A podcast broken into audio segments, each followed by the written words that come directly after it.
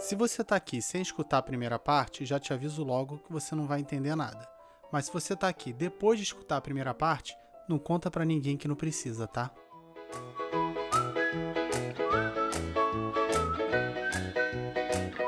Eu recebi muitos comentários de ouvintes dizendo como gostaram de quando eu trago alguém pra cá.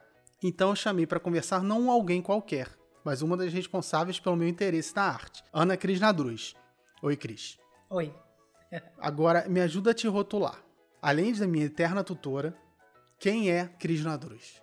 Uau, a Cris Nadruz é carioca, apaixonada por arte, é, estudei arte durante muito tempo, me formei em São Paulo, me formei na FAP de São Paulo, porque eu morei lá há 16 anos. Mas depois voltei para o Rio, fiz a minha pós-graduação aqui em História da Arte. Então, eu sou artista plástica e historiadora da arte e professora de História da Arte e Flamengo. Nossa. para definir.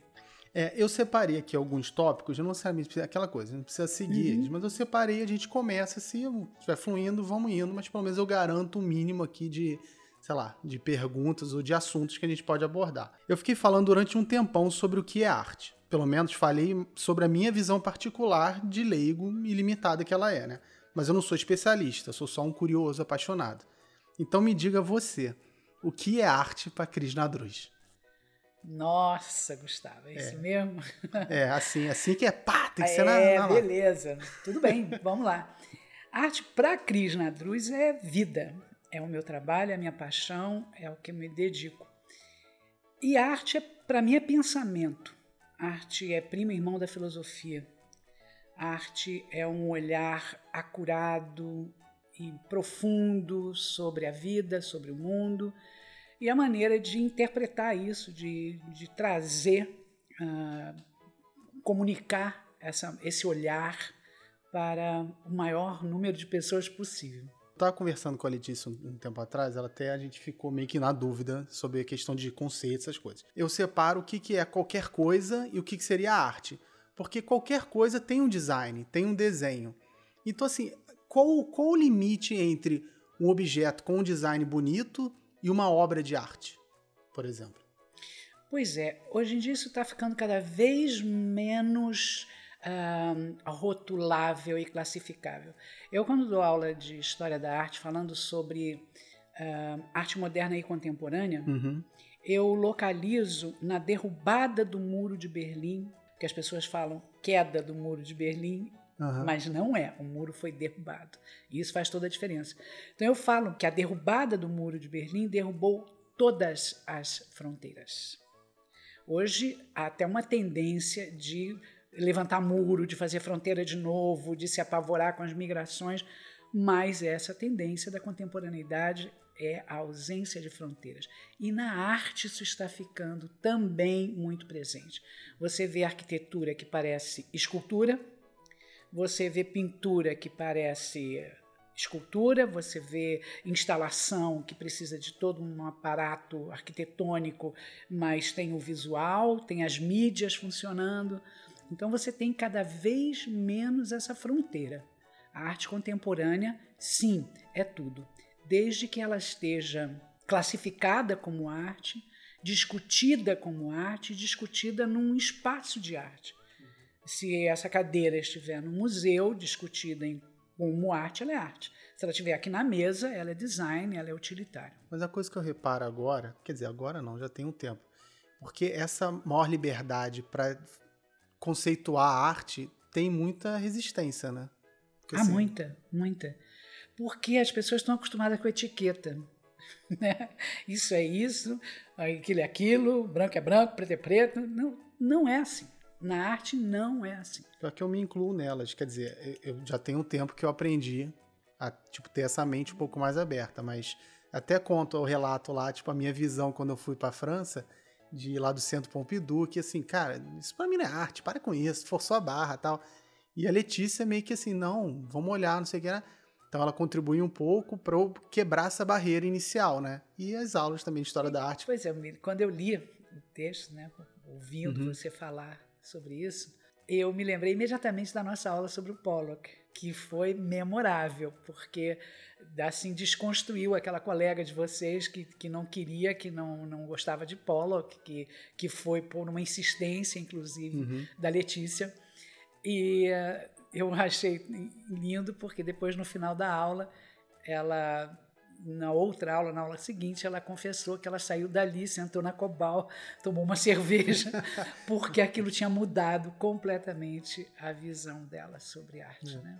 A questão do xamanismo eu, do, do Pollock. Que isso... a questão. Por isso que quando eu entrei aqui e vi ali o, o Pollock, né, é, eu lembrei disso. Uhum. Porque a conversa era essa, ela vinha aqui, via esse polo que não achava nada demais. Mas é isso, quer dizer, eu, eu sempre recomendo, e você que tem a, a esta filha, né, e vai ter uma outra, é, vá nas exposições com as crianças.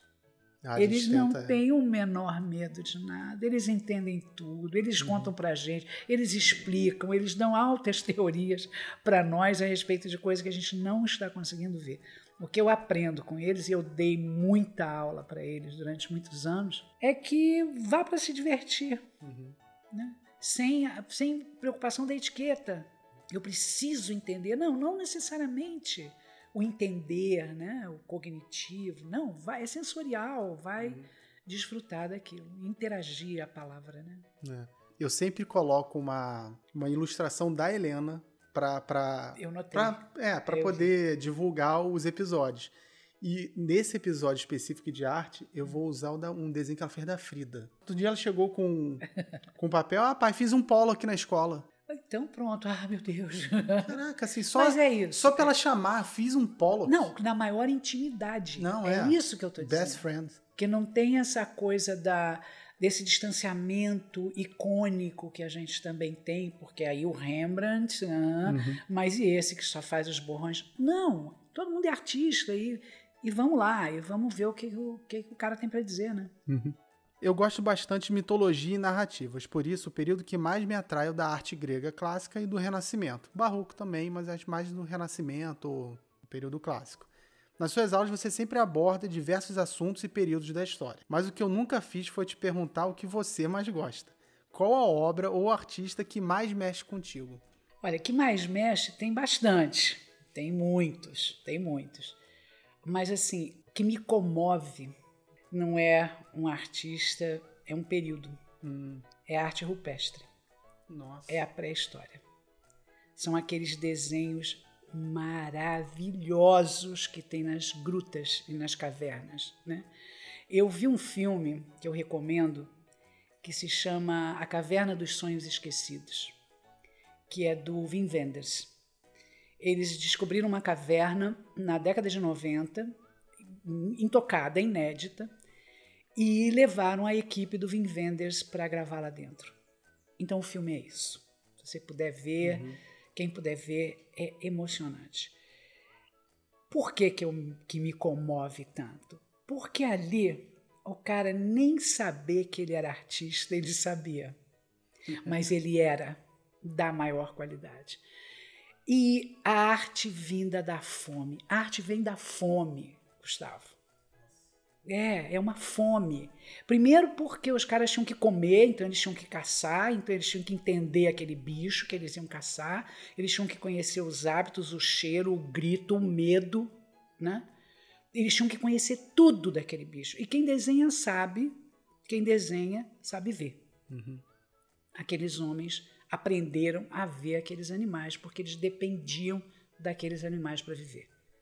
Então, representavam aquilo com aquela força de expressão, com materiais absolutamente inventados naquele momento e que tem uma força plástica até hoje. Sem mercado, sem preço, sem ideia de decorar né, palácios, aquilo era uma comunicação com os arquétipos mais ancestrais, mais antigos deles. Eles, eles eram predadores, mas eles eram predados também. Então ali era, era a questão era da fome mesmo. E hoje a arte ainda é uma questão de fome, outras fomes. Te adorei isso aqui, eu vou até anotar, vou usar. Vou citar a fonte. Não, não, o filme é bárbaro. Realmente não, vale essa a arte pena. veio da fome. Ah, da é fome. A arte é fome. fantástico. É fome. Engraçado, eu- devia ter conversado contigo antes de escrever o texto, porque você falando dá vontade de reescrever um monte de coisa. Então, assim, é. Então mas tá. engraçado que foi uma surpresa. Eu imaginava, sabe qual? Ah. A arte islâmica. Não, adoro. Por isso que eu te digo, São assim, vários. Quando- não, exatamente. Assim, que me. Como é que até usei o termo? Que me encanta. O que, Comove, né? não, mas o que me comove é, é a pintura rupestre. Porque quem era aquele homem? Quem era aquele homem com aquela fome toda que botava aquele bisão maior do que ele, tamanho natural, na parede de uma caverna e ainda usando o volume da pedra para fazer 3D, né? Uhum. É bom até você ter citado o Pintura Rupestre, ficou bem combinado aqui com o que eu queria falar. No livro O Poder Inovador da Diversão, Steven Johnson conta como momentos de prazer podem ter influenciado a história da sociedade. Em um dos capítulos, ele fala sobre a música e como as flautas feitas de ossos animais há mais de 40 mil anos marcaram as primeiras origens da arte. Ele que está dizendo isso.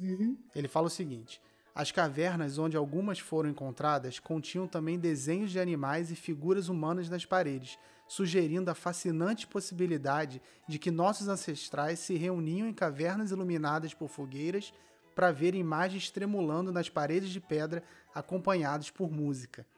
Primeiro, nunca saberemos. Se era mesmo isso, não sei. Eu acho pode ter vários indícios, mas assim, aquela coisa de nunca saberemos. Nunca saberemos, adoro. E segunda, a gente pode considerar que as pinturas rupestres são as primeiras manifestações artísticas de verdade ou o começo da arte estaria na autoconsciência de sua existência como tal? Tipo, pegando o trabalho do Vasari, né, no século XVI, que acho que, sei lá, o primeiro historiador. Então, não sei se o conceito de arte, não como a gente conhece hoje, mas se surgiu com ele ou se a gente considera, não, começou lá na pintura rupestre. Academicamente, a arte é a partir do século XV, XVI, por causa do Vasari. Ele é o primeiro historiador da arte e tal. E com o, da mesma época, o Leonardo da Vinci falava que pintura é coisa mentale. Então, quando ele classifica como coisa mental, ele diz, bom, existe uma intenção de fazer um determinado tipo de coisa que a gente chama arte. Mas hoje a gente olha para trás e vê que aquela pintura da caverna era arte, sim, e que a música que eles produziram era música, sim, e eu fico imaginando, sempre falei isso, que aquilo ali era cinema. Cinema, aquele fogaréu, aquelas, aqueles bichos correndo na parede, porque é essa impressão que eles deviam ter, e, e um determinado batuque, um determinado, uma determinada batida, que talvez ainda tenha sido antes de uma flauta, né? Você tirar o som de um tronco, o som de uma batida, o som do coração, reproduzir o som do coração. Imagina, cinema total. E, e alguns autores acham que isso tudo era para treinar o jovem na caça, porque era um lugar diferente né, do, do que eles costumavam habitar, era lá no fundo. As cavernas era tudo lá no fundo, não é na entradinha da caverna, não. É, é um, é um caminho iniciático, um negócio impressionante. Tem uma questão de magia também, né? Não, claro, é isso. Eles têm que ir lá no fundo, porque senão eles faziam na pontinha mesmo. mas- Exatamente. Isto tudo que nós estamos falando é magia. A própria arte é. Quem desenha e tal, e sabe que quando você começa um desenho, uma pintura, uma escultura, enfim, e que você entra naquele ritmo da criação, quando você acaba isso, que pode durar anos ou pode durar algumas horas da sua madrugada, por exemplo, quando você acaba e pronto, finalmente, depois você diz assim: como é que foi mesmo? Como é que. Fui eu mesmo que fiz esse negócio? Né? Dá vontade de fazer como Michelangelo parla lá no Moisés. Né? Você diz: fui eu que fiz isso aqui. Então tem esse caráter que a gente às vezes classifica como mágico. Né? É, eu, eu- eu sinto isso com a escrita. Mas Porque também, não, é Eu toda a criação. e é, vou escrevendo, escrevendo, e de repente, caramba, esse texto é meu. Esse Como é texto que é meu, é. E se, e se a Como é gente que pega um- começou? Se a gente né? pega um texto antigo, às vezes eu pego, sei lá, eu tô no computador, eu vejo algum arquivo antigo meu, vou lá olhar e falei, caramba, Mandei bem aqui. Eu Nem também, lembrava, é. assim, eu não lembro como foi criar aquele texto. Por Uhum. isso que parece que é de outra pessoa. Caraca, fui eu que fiz isso. Exatamente. Eu também, eu escrevo também, então às vezes eu também me sinto assim, digo, rapaz, olha aqui, né? Quanto É. tempo que eu escrevi esse negócio, que bom que ficou, né?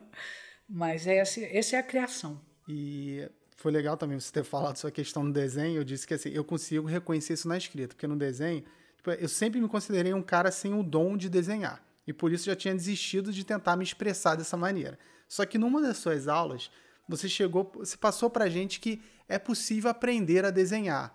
Talvez não ter criatividade ou, fa- ou fazer aquela coisa fenomenal, mas a técnica a gente consegue aprender. É isso mesmo? Tipo, eu posso ter esperança de que de um Oh! dia aprender? Agora. assim, claro, é, é o é o que eu digo sempre para os alunos, eu, eu não prometo que você vai ser um Leonardo da Vinci, mas você aprende a desenhar sim. E não é nesses cadernos de desenho, desenhe cabeça, desenhe mão, aquilo é esquema. Porque o, o quem sabe desenhar, acabei de falar, é quem sabe ver. Então a gente ensina a ver até por métodos da Gestalt, em que você vai trabalhar figura e fundo. Se você vê o fundo, você vê a figura. Né? Se você vê o contraste, você vê a luz, você vê. Né? Tem um livro que você recomenda, acho que foi você que recomendou, que é o, acho que é Desenhando com o Lado Direito do Cérebro. Exatamente. Eu Desenhando tô com esse livro aqui, tá, tá na lista do, do meu, tá no meu bucket list, para aprender a desenhar. É, Aí eu tô com esse livro aqui já há muito tempo, que eu tenho que sentar com calma, porque eu sei que ele tem muito, tipo, dever de casa. Você senta, lê mais ou menos a teoria e tem que ir praticando. Então eu ainda não consegui, eu falei, não, só vou pegar esse negócio quando eu realmente for sentar para me dedicar a ele. exatamente. Aí eu fico inventando podcast para fazer, eu não vou aprender a desenhar nunca, assim. Não, aprende. Fica quando você for ouvir o podcast. Não, porque assim, é isso. Ele te dá esse. Ele é engraçado porque você vai fazendo aqueles exercícios e uma bela hora sai. Porque não é o hemisfério esquerdo, não é o racional que vai te ensinar aqui. É realmente o hemisfério direito, que é o que você usa quando você está criando para escrever ou para desen desenhar, realmente. Né? É interessante, sim. Eu, certo. cit- eu citei no texto um exemplo do Picasso, que até eu brinquei, com, com o Picasso também brinquei com a Letícia uma vez, que tem lá as fases dele mais, mais no começo, que tá mais acadêmica, e depois ele vai, tipo, uh, se soltando. E eu brinquei com a Letícia falando aqui, ó, ele não sabia desenhar, eu- na verdade eu inverti, olha, ele não sabia desenhar no cubismo, depois ele aprendeu a fazer desenho.